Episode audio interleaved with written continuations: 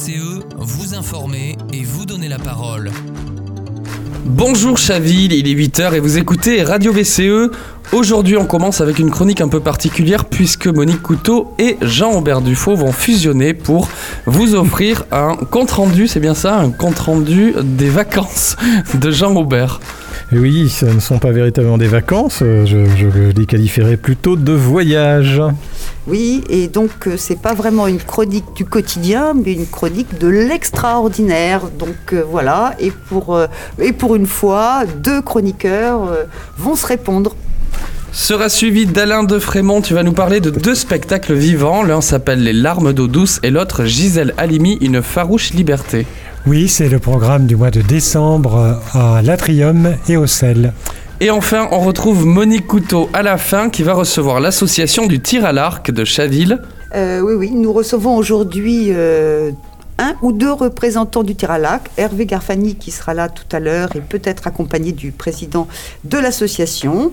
Euh, ils viendront nous présenter leur association, les qualités pour être un tireur à l'arc et puis aussi peut-être un petit peu d'histoire du tir à l'arc.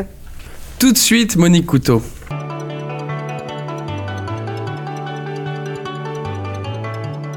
Du quotidien avec Monique Couteau. Bon, alors Jean Aubert, tu es allé passer une grosse semaine au nord-est de la Roumanie, dans la région des Maramures, dans le prolongement du parc naturel des Carpates. Quels étaient les objectifs de ton voyage? Alors, euh, avant tout, c'est découvrir cette région avec euh, une idée euh, en tête qui était de faire des repérages pour euh, réaliser un reportage sur un ami euh, Bertrand Sicard, qui est président aussi de la fondation euh, Silva Vitae Conservation. Alors il l'a créé à son initiative, et ce afin de promouvoir la défense des forêts primaires en Europe, en particulier dans les Carpates. Donc j'en ai profité pour explorer et découvrir cette forêt primaire, et ainsi que la richesse de sa faune et de sa flore. Alors dis-nous tout, qu'as-tu découvert? Alors, euh, avant toute chose, je pense qu'il faut parler un petit peu de la Roumanie. Et euh, j'ai pu y faire quelques rencontres humaines euh, assez extraordinaires. Alors, la Roumanie moderne, à travers la deuxième grande ville du pays, Cluj, alors arrivé de nuit, on sent un niveau de vie relativement bas.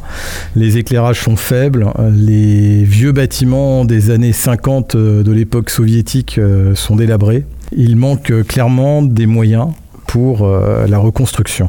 Alors on a quitté Cluj ensuite euh, pour 150 km de petite route vers le village de Boudechti, qui fait 2500 habitants.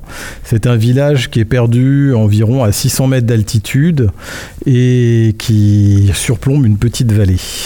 Donc à partir de ce moment-là, comment s'est organisé ton séjour dans ce petit village perdu? Alors d'abord, il y a une prise de marque avec euh, l'installation dans le chalet. Alors c'est un chalet traditionnel en bois qui est à mi-chemin entre un chalet autrichien et une isba russe. On est entre deux cultures, à la fois l'héritage latin et l'héritage slave. Alors c'est très rustique, c'est sans eau courante ni électricité. Donc on va chercher l'eau au puits.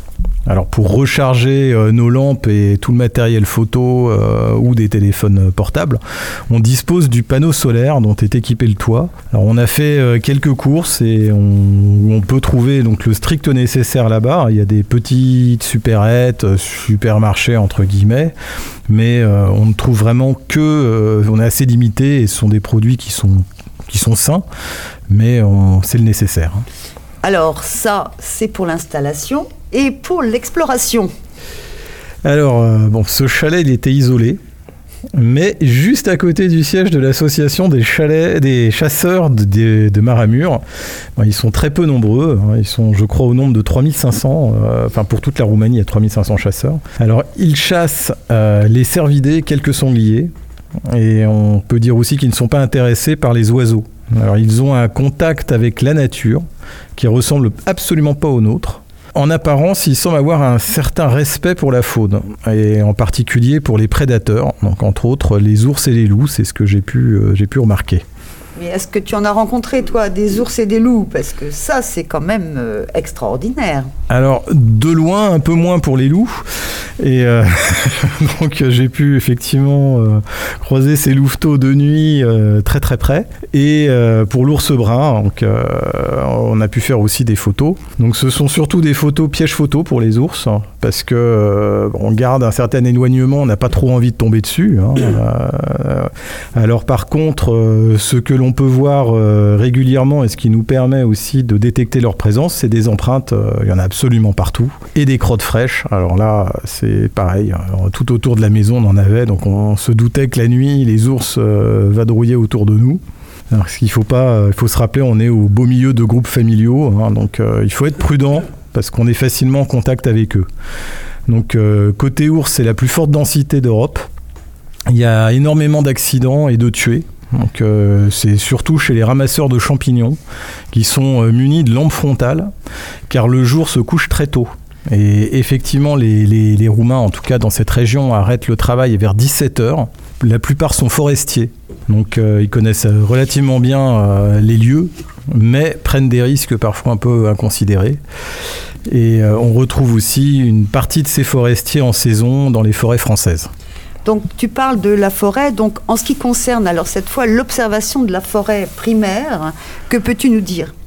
Alors, euh, ce que l'on constate, c'est que donc il y a des secteurs qui sont des, vestiges de forêts de hêtres. Non, c'est toujours euh, des grandes hêtraies. C'est vraiment euh, une essence primaire. Hein. Donc les pins sont arrivés plutôt au 19e siècle en remplacement de, ces hêtraies. Hein. On peut faire d'ailleurs un, rapprochement avec la sylviculture en France, hein, qui a aussi pratiqué de la sorte. Donc euh, il y a des êtres qui auraient autour de 800 ans à peu près là-bas. On ne sait pas exactement les, mesurer leur âge. Hein. Euh, en tout cas, moi je les ai pas croisés parce que je n'étais pas directement sur le site avec les plus vieux, mais euh, on avait déjà de, beaux spécimens. Alors ce sera d'ailleurs l'objet d'un prochain voyage avec un film reportage. Alors c'est un lieu de vie qui est extraordinaire pour la faune et la flore, qui donne une impression de respiration, de plénitude. Mais cette forêt, elle est doublement menacée en particulier depuis 2014 avec la guerre en Ukraine, puis l'invasion de l'Ukraine par la Russie. en effet, euh, Bruxelles a coupé tous les robinets du gaz, alors que pour la Roumanie, le gaz est essentiel. Donc euh, beaucoup de villages n'ont plus d'électricité et n'ont plus de chauffage. Du coup, les habitants se sont retrouvés à abattre massivement et de façon illégale les arbres. Parce que pour eux, c'est un peu une question de, survie, surtout l'hiver, hein, où il peut faire moins 20, moins 30. Et les hivers sont très longs et enneigés, hein, jusqu'au mois de mai. Donc il y a un des amis euh, de, Bertrand Sicard, euh, Christophe euh, Promberger, hein, qui a le projet actuellement de créer une surface protégée en rachetant la forêt au gouvernement à travers sa fondation Carpathia Conservation. Alors cette nouvelle réserve sauvage, hein, elle occuperait 200 000 hectares.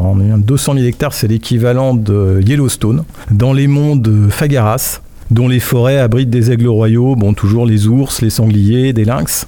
Alors la Roumanie, c'est un des pays les plus boisés d'Europe, avec 6 millions d'hectares de forêts, dont une grande partie est encore vierge de toute activité humaine. Mais le développement industriel entrepris après la chute du communisme menace ce trésor national.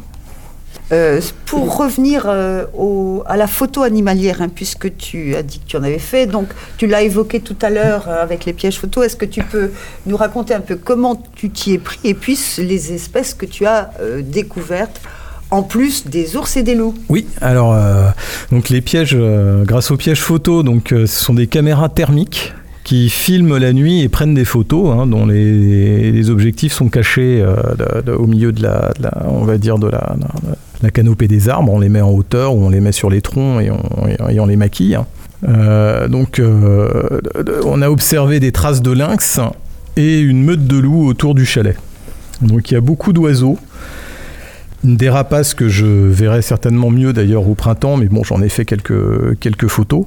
Le grand corbeau, aussi, qui est un charognard et qui est non chassé dans cette région. En France, il est plutôt rare. Le autour des palombes, donc, le rapace que j'ai pu observer, qu'on observe très difficilement ici, hein, c'est un rapace qui se nourrit de, pigeons et de lièvres. Et euh, on a vu sur un piège photo un jeune de l'année, et puis j'ai photographié euh, avec mon appareil euh, un adulte qui planait au-dessus de la maison. Alors il y a une, bonne reproduction dans ce secteur de, de ce rapace. Euh, on a pu aussi assister grâce au piège photo de l'année, alors que, mon ami Bertrand a placé. Donc euh, on avait euh, six mois de, de, de, de prise photo et de, des films. Qu'on a, on a pu observer la parade nuptiale du casse-noix moucheté, quelque chose d'assez incroyable à, regarder. J'essaierai de me procurer la vidéo auprès de Bertrand et, qu'on puisse la, diffuser sur le, sur le site. Ça vaut la peine, c'est quelque chose d'assez exceptionnel. Donc il y a la gélinote des bois aussi, qui est de la famille du qui est en voie d'extinction en France. Et euh, on a entendu probablement le grand tétra, mais ça, euh, pas évident, hein, parce que je suis pas spécialiste des, cris d'animaux, je l'ai pas vu euh, de, façon matérielle. Euh, il faut savoir aussi que les animaux, ils ont un petit peu moins peur euh, que chez nous. Hein. Donc on est plus facilement en contact avec eux parce que ça reste quand même relativement sauvage malgré euh, une exploitation forestière un peu sauvage en ce moment. Alors juste quand même, avant de nous quitter, est-ce que tu peux un peu préciser en quoi l'étude d'une forêt primaire comme celle que tu as observée là-bas peut nous intéresser, nous? Pour la protection de nos forêts euh, urbaines euh, voisines hein, et proches. Oui, oui bah, en effet, parce que on peut dire que quand on regarde une forêt primaire, la première chose que l'on voit, c'est la couverture en fait de la, enfin, la canopée qui est assez haute. Donc, ce sont des arbres qui sont très hauts, pas forcément très larges, mais surtout très hauts et qui développent un couvert végétal important. Donc, en fait, au sol, on a beaucoup d'ombre. Donc euh, cette ombre, elle est favorable au développement d'une certaine forme d'humus. Donc on a un sol qui est profond, qui est drainé. L'eau ne stagne pas, euh, l'eau s'infiltre euh, dans le, dans le sol. Il y a aussi un certain nombre, un arbre qui vieillit avec de belles racines apparentes, comme on peut avoir d'ailleurs à Fausse Repose, est favorable au développement des crapauds, au développement de beaucoup d'amphibiens forestiers. Et, euh, et, surtout, il y a un terrain qui est argilo-calcaire, ça c'est assez important, et, euh, des, arbres quand même très vieux, de plus de 300 ans, ça c'est un des critères euh, pour commencer à parler de, de, forêt primaire. On dit d'ailleurs normalement qu'il faut que la majorité d'arbres ait plus de 400 ans pour, pour la qualifier de forêt primaire.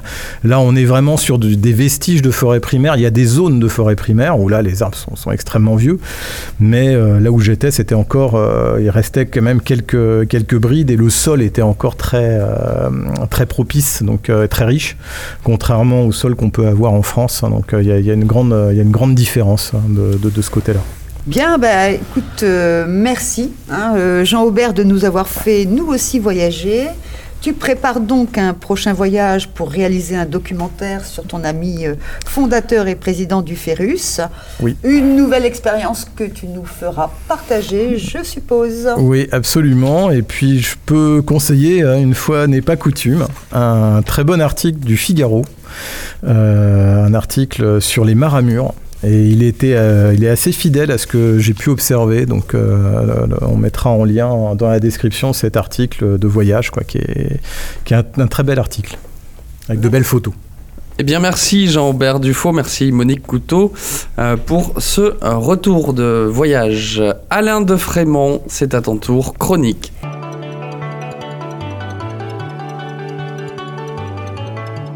Bande annonce avec Alain de Frémont. Bonjour Jonathan, bonjour à tous. En décembre, le spectacle vivant vous attend à l'Atrium et au Sel. Le mardi 12 décembre, à 20h45, l'Atrium de Chaville présente une création, Les larmes d'eau douce.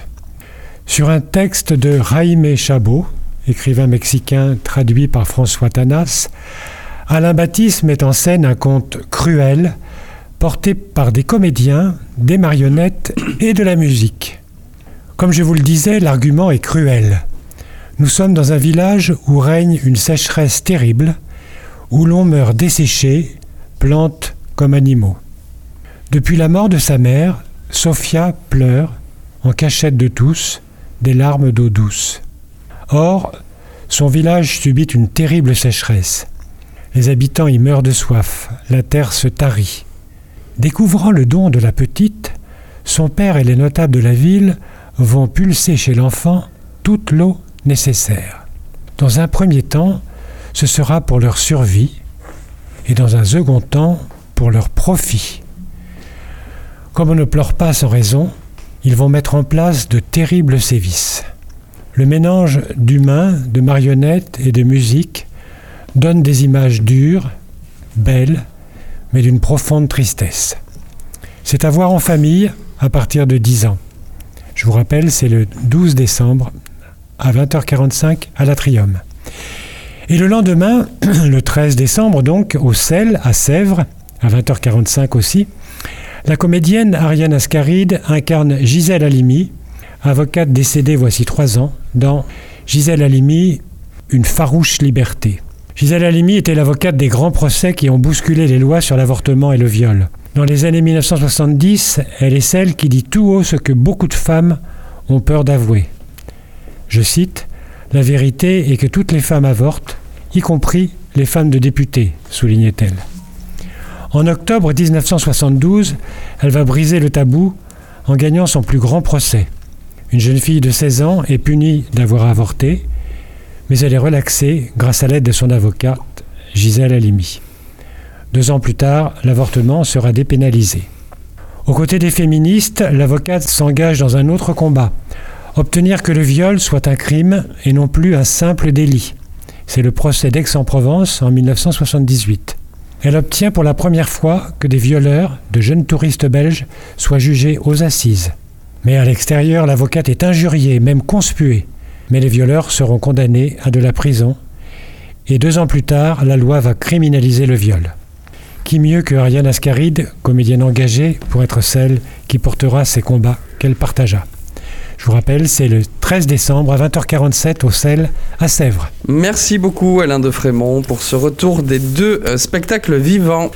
Les invités de Monique Couteau sont en train de prendre place autour de la table. Jingle.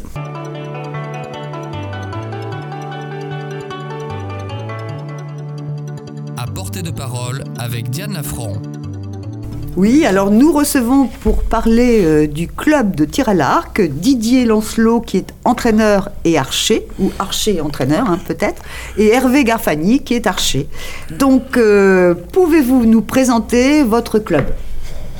Merci Monique, bonjour à tous, chers auditeurs. Avant de vous parler de notre club, euh, peut-être un petit, un bref aperçu de, du tir à l'arc en France. Le tir à l'arc en France, c'est 1600 clubs, environ 75 000 licenciés. Euh, concernant donc le club de Chaville, c'est un club qui a été créé en 1974, donc qui va fêter ses 50 ans, euh, donc qui est affilié à la Fédération française de tir à l'arc et qui a obtenu un label excellence. Donc ce sont des labels qui sont décernés par la Fédération française selon un certain nombre de critères et il faut savoir qu'il y a seulement 234 clubs en France qui ont ce label. Donc nous sommes très fiers de l'avoir. En termes d'adhérents, nous sommes euh, aux alentours de 170, ce qui fait de nous un club assez important puisqu'on est dans les 10 premiers clubs français en nombre d'effectifs. Euh, en termes de répartition, on a à peu près un tiers de femmes et on nous en sommes réjouis parce que les femmes sont très, habiles au tir à l'arc également. 40% euh, de jeunes.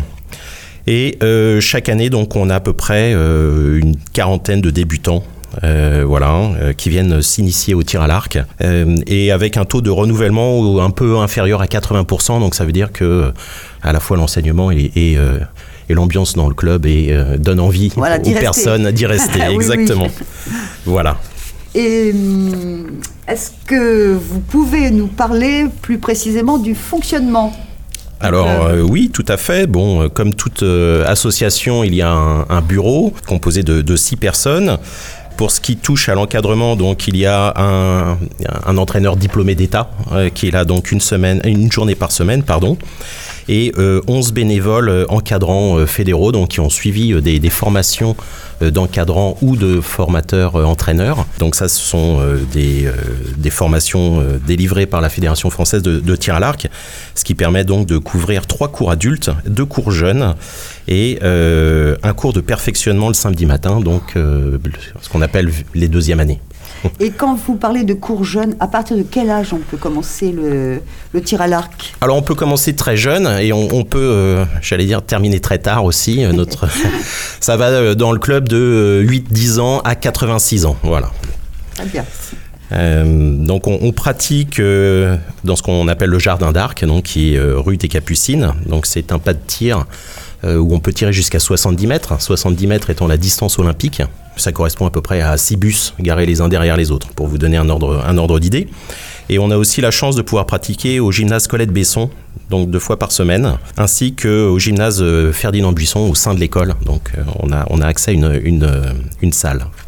Quand vous débutez, vous n'avez pas forcément votre matériel et là, le club peut euh, le prêter en première année. En général, il fait partie du, du package euh, lors de l'inscription et sinon le louer en deuxième année. Oui, Ça c'est peut-. C'est plus Oui, pratique, effectivement. oui. Donc le, le club de, de Chaville, euh, tir à l'arc, est un club ouvert pour les Chavillois. On, on est là aussi pour faire à la fois connaître la, la pratique et, et donc proposer des séances d'animation gratuites. Euh, donc notamment le festival des sports de nature fin juin au stade Marcel Beck où euh, donc on tient l'activité tir à l'arc. Ça marche assez bien, on a beaucoup de succès, environ 400 personnes viennent essayer le, le tir à l'arc euh, ce, ce jour-là donc Ah ouais, c'est bien, ouais. Ouais, voilà. J'allais dire, c'est un vrai boulot. Sinon, on organise aussi des séances découvertes. Donc euh, ça, ça se passe au, au Jardin d'Arc. Ça dure trois heures. Donc vous êtes accompagné par euh, les entraîneurs euh, du club. Et donc ça vous permet vraiment de, de bien découvrir et de ressortir finalement, euh, j'allais dire avec un petit niveau. Enfin, en tout cas, voilà. Euh, on vous a donné les comptes, premiers conseils. Euh, et puis euh, également des, des portes ouvertes. Euh, on, on fait ça autour du forum des associations. Donc euh, pareil, fin août. C'est euh, au, au travers de ces, de ces animations qu'on a de nouveaux adhérents, si vous voulez, voilà, Euh, que les archers viennent, euh, viennent au tir à l'arc. Et puis aussi, on a du temps des temps d'activité périscolaire accueilli les scolaires au, au club pour leur faire découvrir le, le tir à l'arc. Donc on parlait à partir de quel âge? Bon, ce sont les, les primaires la plupart du temps. euh, Ah oui, donc qui- ils qui peuvent viennent, aussi voilà, oui, oui, ça, exactement. C'est intéressant, oui, ouais. Avec la MJC aussi, on a proposé pendant les vacances scolaires des, des animations, des découvertes. Et puis enfin, on a euh, euh, des séances de tir pour les personnes en situation de handicap également qui viennent au tir à l'arc. Il faut savoir qu'on peut pratiquer le tir à l'arc. euh, bon, il, y a du, il existe du para, Ouais, para tir à ouais. l'arc. Voilà. Ça- c'est extrêmement intéressant là, tout ce que vous faites parce que c'est vraiment une grande mixité de public. Oui, quoi, hein. C'est- oui. C'est vraiment un. C'est un sport bien. ouvert à tous, sport franchement, ouvert à tous, euh, et que ça, tout le monde peut pratiquer. ouais. Euh, on a un tiers de, de compétiteurs. On a euh, donc des euh, euh, 10 archers qui ont participé au championnat de France l'année dernière. Donc sur les saisons salles et extérieures, c'est deux saisons différentes pour nous, mais euh, à chaque fois sanctionnées par euh, donc des, euh, des compétitions. Et puis euh, des équipes également, puisque c'est c'est pas un sport individuel ou ce n'est pas qu'un sport individuel. Hein, on a des tirs en équipe homme, en, en équipe femme et en équipe mixte. Et donc là, sur les équipes hommes et femmes, donc on a trois équipes au niveau régional. Et nous en sommes très, très fiers. C'est Voilà. un beau résultat, oui. Oui, oui. Exactement. Et sinon, peut-être en termes de bénévolat également, là, on sort un petit peu du club, mais aussi les archers chavillois ont participé à l'or- à l'organisation de trois manches de Coupe du Monde, et ceci en préparation donc des JO qui vont se dérouler l'année prochaine à Paris. Euh, donc pareil, des bénévoles euh, chavillois seront présents sur l'épreuve de tir à l'arc qui se déroulera sur euh, l'esplanade des Invalides. D'accord. Bon, écoutez, euh, tout un Une programme. belle activité. Une belle activité. euh, donc, Hervé, tu voulais compléter sur cette partie-là ou? Oui, sur la, sur la, partie, euh, sur la partie compétition, euh, effectivement, donc, comme vous l'avez vu dans, les, euh, dans le taux de participation, on a plus d'un tiers de nos adhérents euh, qui sont en compétition. Euh, au total, euh, on a eu donc euh, 457 participations individuelles à des, à des compétitions euh, qui ont lieu en général le week-end euh, euh, pendant la dernière année. Euh, le tir à l'arc, c'est un sport extrêmement ancien, euh, qui est probablement un des sports euh, les plus anciens euh, pratiqués en France. Alors c'est évidemment très ancien parce que c'est lié au développement de la civilisation. Au début, le, le tir à l'arc, c'était pour subvenir à ses besoins, c'était la chasse. Ensuite, moins drôle, c'était la, La guerre, voilà. Mais ensuite, ça s'est développé progressivement sous forme d'une pratique sportive et c'est un sport qui est olympique de 1900 à 1920 et ensuite à partir de 1974 avec euh, un certain nombre de succès. Euh, Il y a Sébastien Flute qui a été champion olympique euh, au JO de Barcelone par exemple. Et puis euh, il y, a des- espoirs de médailles euh, au JO de Paris parce qu'on a, des, compétiteurs et compétitrices euh, de tir à l'arc, euh, aussi bien en individuel qu'en équipe. Il y a, de sacrés espoirs de médailles. Donc on croise tous les doigts. Et puis en plus sur le site des Invalides, ça va être assez extraordinaire. Euh, alors comme sport, euh, pourquoi on pratique le, tir à l'arc? Euh, Alors il y a des bienfaits physiques. C'est un sport qui n'est pas violent, qui permet de travailler essentiellement le haut du corps. C'est un sport qui demande de la concentration, qui demande de la précision parce que c'est une, on acquiert un geste. Sous certains aspects, ça peut s'apparenter un petit peu à- au golf, enfin à tous les sports où on, on a besoin de précision. Attention, Donc il faut, euh, il faut acquérir un geste, être capable de le répéter. Et puis donc ça demande une, une grande concentration.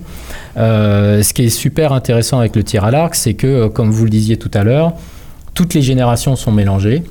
Quand on va à des concours, on tire tous ensemble. Euh, Il y a des jeunes, il y a des moins jeunes, il y a des femmes, il y a des hommes. Euh, Il y a sur les, ce qu'on appelle les compétitions valides, il y a également des, para, des para-archers si leur, euh, si leur handicap leur permet de, participer au même concours. eh bien, ils sont là aussi. Donc, il y a une mixité très intéressante et c'est vraiment, c'est vraiment un sport qui se pratique dans la convivialité. Au niveau des entraînements, euh, là, on se répartit par niveau en général, mais il y a aussi des sessions où il y a un peu tous les niveaux. Euh, Dès qu'on a passé le cut de la, la première année d'initiation, où là vraiment on tire euh, sur des très petites distances avec un matériel qui n'est pas encore complètement euh, de compétition, ensuite on se retrouve tous. Donc les super archers Ah. comme les semi-débutants, ceux qui sont en- maintenant en perfectionnement. Donc ça c'est vraiment intéressant. C'est un sport où on peut progresser assez rapidement. Bon, après, euh, il y a un plateau, parce que ça devient assez ouais, exigeant. Voilà. Euh, c'est un sport qui, si on s'y intéresse, il y a des aspects techniques dans le sport, parce qu'il y a du matériel, il y a du réglage. Et puis, euh, il y a un côté aussi un petit peu tradition, puisqu'il y a la notion de compagnie d'arc ou de club euh, de tir à l'arc. Et il y a certains événements qui euh, animent euh, l'année des archers, comme la Saint-Sébastien, par exemple, qui est le patron des, archers, qui donne lieu, qui donne l'occasion à un tir traditionnel. Voilà. Donc, il y a aussi un petit peu de tradition pour ceux que ça, pour ceux que ça intéresse. c'est assez sympathique. Ce qui, est, ce qui est sympa dans le tir à l'arc, c'est qu'il y a aussi beaucoup de rêves, parce que bon, tous les gamins ont vu euh, Guillaume Tell et sa pomme, euh, ou Oui, tout à fait, quoi, ou, ouais. ou les images classiques du Moyen. Âge. euh, Hunger Games. Ou, euh, voilà, Plus euh, récemment. Plus et, euh, voilà. je sais pas. Ou Sophie Marceau, plus récemment cette année, dans un film. Et Voilà. ça, je pense que c'est effectivement, ça, ça fait vivre ça aussi. parce Oui, que, oui, tout à bon, fait. euh, on voit plein de gamins là quand ils vont dans les voies, ils se fabriquent euh, des, des arcs avec euh, des, Absolument, ouais. Ah des morceaux de, de, de Noisetier. branches et puis, euh, Voilà. c'est- bon, ça c'est vraiment aussi très sympa ça. J'avais, il me semble que j'avais lu que euh, les premières compétitions sportives de tir à l'arc c'était en Angleterre au XVIe siècle. Euh, donc c'est vraiment ancien, c'est Oui. au moment où effectivement les armes à feu ont remplacé les, les archers, Oui. et du coup, euh, bon, mais donc il y aurait eu déjà euh, vers le XVIe siècle les premières, la, la première habilitation en tant que sport pour Oui. le tir à l'arc. hein. Donc effectivement c'est une belle histoire. Oui, oui, c'est une-. C'est une très belle histoire et alors c'est vraiment intéressant de, de venir découvrir le, le tir à l'arc, notamment au cours de nos séances découvertes, parce que ça dure quand même trois heures. Donc c'est pas les petites séances d'une heure qu'on peut faire quand on est sur des lieux de vacances là. En trois heures, on a vraiment euh, le temps de- de- d'appréhender ce que c'est que le tir à l'arc. Euh, Nous, en plus, on, on anime ça pour euh, y aller progressivement.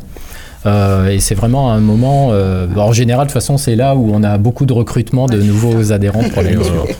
Ah. Bon, bah, en tout Beaucoup. cas, oui, ça donne envie. Euh, alors, quels sont vos projets, si vous, avez, si vous en avez, je pense que oui, et éventuellement, quels sont les besoins de votre association? Alors, à, à- à très court terme, euh, ça commencera la semaine prochaine avec l'organisation de notre concours, donc, qui aura lieu euh, au gymnase Colette Besson, donc les week-ends du 2 et 3 décembre. Euh, c'est une euh, compétition qui est assez intéressante parce que le dimanche après-midi, donc, il y a une phase de, de duel euh, à élimination directe. Donc là, on est sur, on a gardé les meilleurs archers du, de, de la compétition qui vont s'affronter les uns contre les autres. Donc ça amène des archers d'assez haut niveau en fait. hein. Voilà. Donc ça c'est la semaine prochaine. Et euh, autrement, euh, on, a d'autres projets cette fois-ci plus euh, en lien avec nos, lieux de pratique, avec le jardin d'Arc.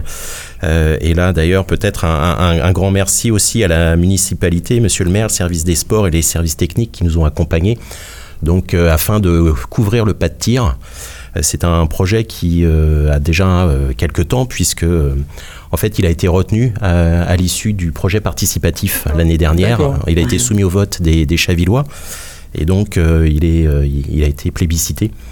Donc ça nous permettra de poursuivre nos, nos entraînements euh, Mm. euh, l'hiver, l'été, à l'abri euh, et de la pluie et du soleil. Euh, donc ça, on est, on est ravis, on, est, on a hâte que ce soit réalisé. Et puis, euh, on a aussi pour euh, objectif d'avoir une deuxième cible à 70 mètres, puisqu'on vous l'a expliqué, c'est la distance olympique. Mm, mm. On vous a dit aussi qu'on avait pas mal d'équipes au niveau régional, donc c'est la distance à laquelle on, on est amené à tirer. Et aujourd'hui, une seule cible pour trois équipes, c'est un peu, c'est un peu difficile. Voilà. Euh, sur un plan peut-être plus sportif, c'est confirmer les bons résultats des archers en, cette année encore, euh, sur cette saison 2023-2024. Et puis, euh, comme je vous l'ai dit en introduction, le club va avoir 50 ans, donc pour nous, l'année prochaine, ça va être l'occasion de faire une grande, une grande fête hein, fédératrice avec euh, l'ensemble de nos, de nos archers euh, adhérents. Et puis toujours un petit peu euh, en écho, euh, ce, ce- ce souhait d'organiser une compétition avec les villes jumelles de Chaville. Euh, c'est Timo, Barnett, Alsfeld, comme ça s'est fait Mm. il y a Quelque temps. quelques temps. voilà. Donc voilà, on a plein, plein d'idées, plein de projets et euh, on serait ravis de, de vous les faire partager euh, à vous et, et- et l'ensemble des, des Chavillois. Ah bah, c'est très gentil. Merci. beaucoup. Merci beaucoup Hervé Garfani et Didier Lancelot. Vous êtes donc tous les deux archers et archers entraîneurs euh, pour l'association chavilloise Tir à l'arc. Vous revenez ici euh, évidemment quand vous voulez au studio de Radio VCE. Vous êtes situé au 35 rue des Capucines, c'est bien ça? Est-ce qu'il y a des horaires particuliers pour euh, accueillir les, les- les futurs adhérents Tous les week-ends, vous pouvez passer Voilà. une permanence. euh, Tous les les week-ends. Après-midi. Et si vous voulez pas bouger, vous avez www.chaville-à-l'arc tout attaché, sans apostrophe, sans accent.com. Merci encore à vous deux. Euh, Merci vous revenez vous. quand vous voulez. Merci pour votre invitation. C'est la fin de cette émission. Euh, vous écoutiez Radio VCE. C'était Jonathan Denuy. À très bientôt.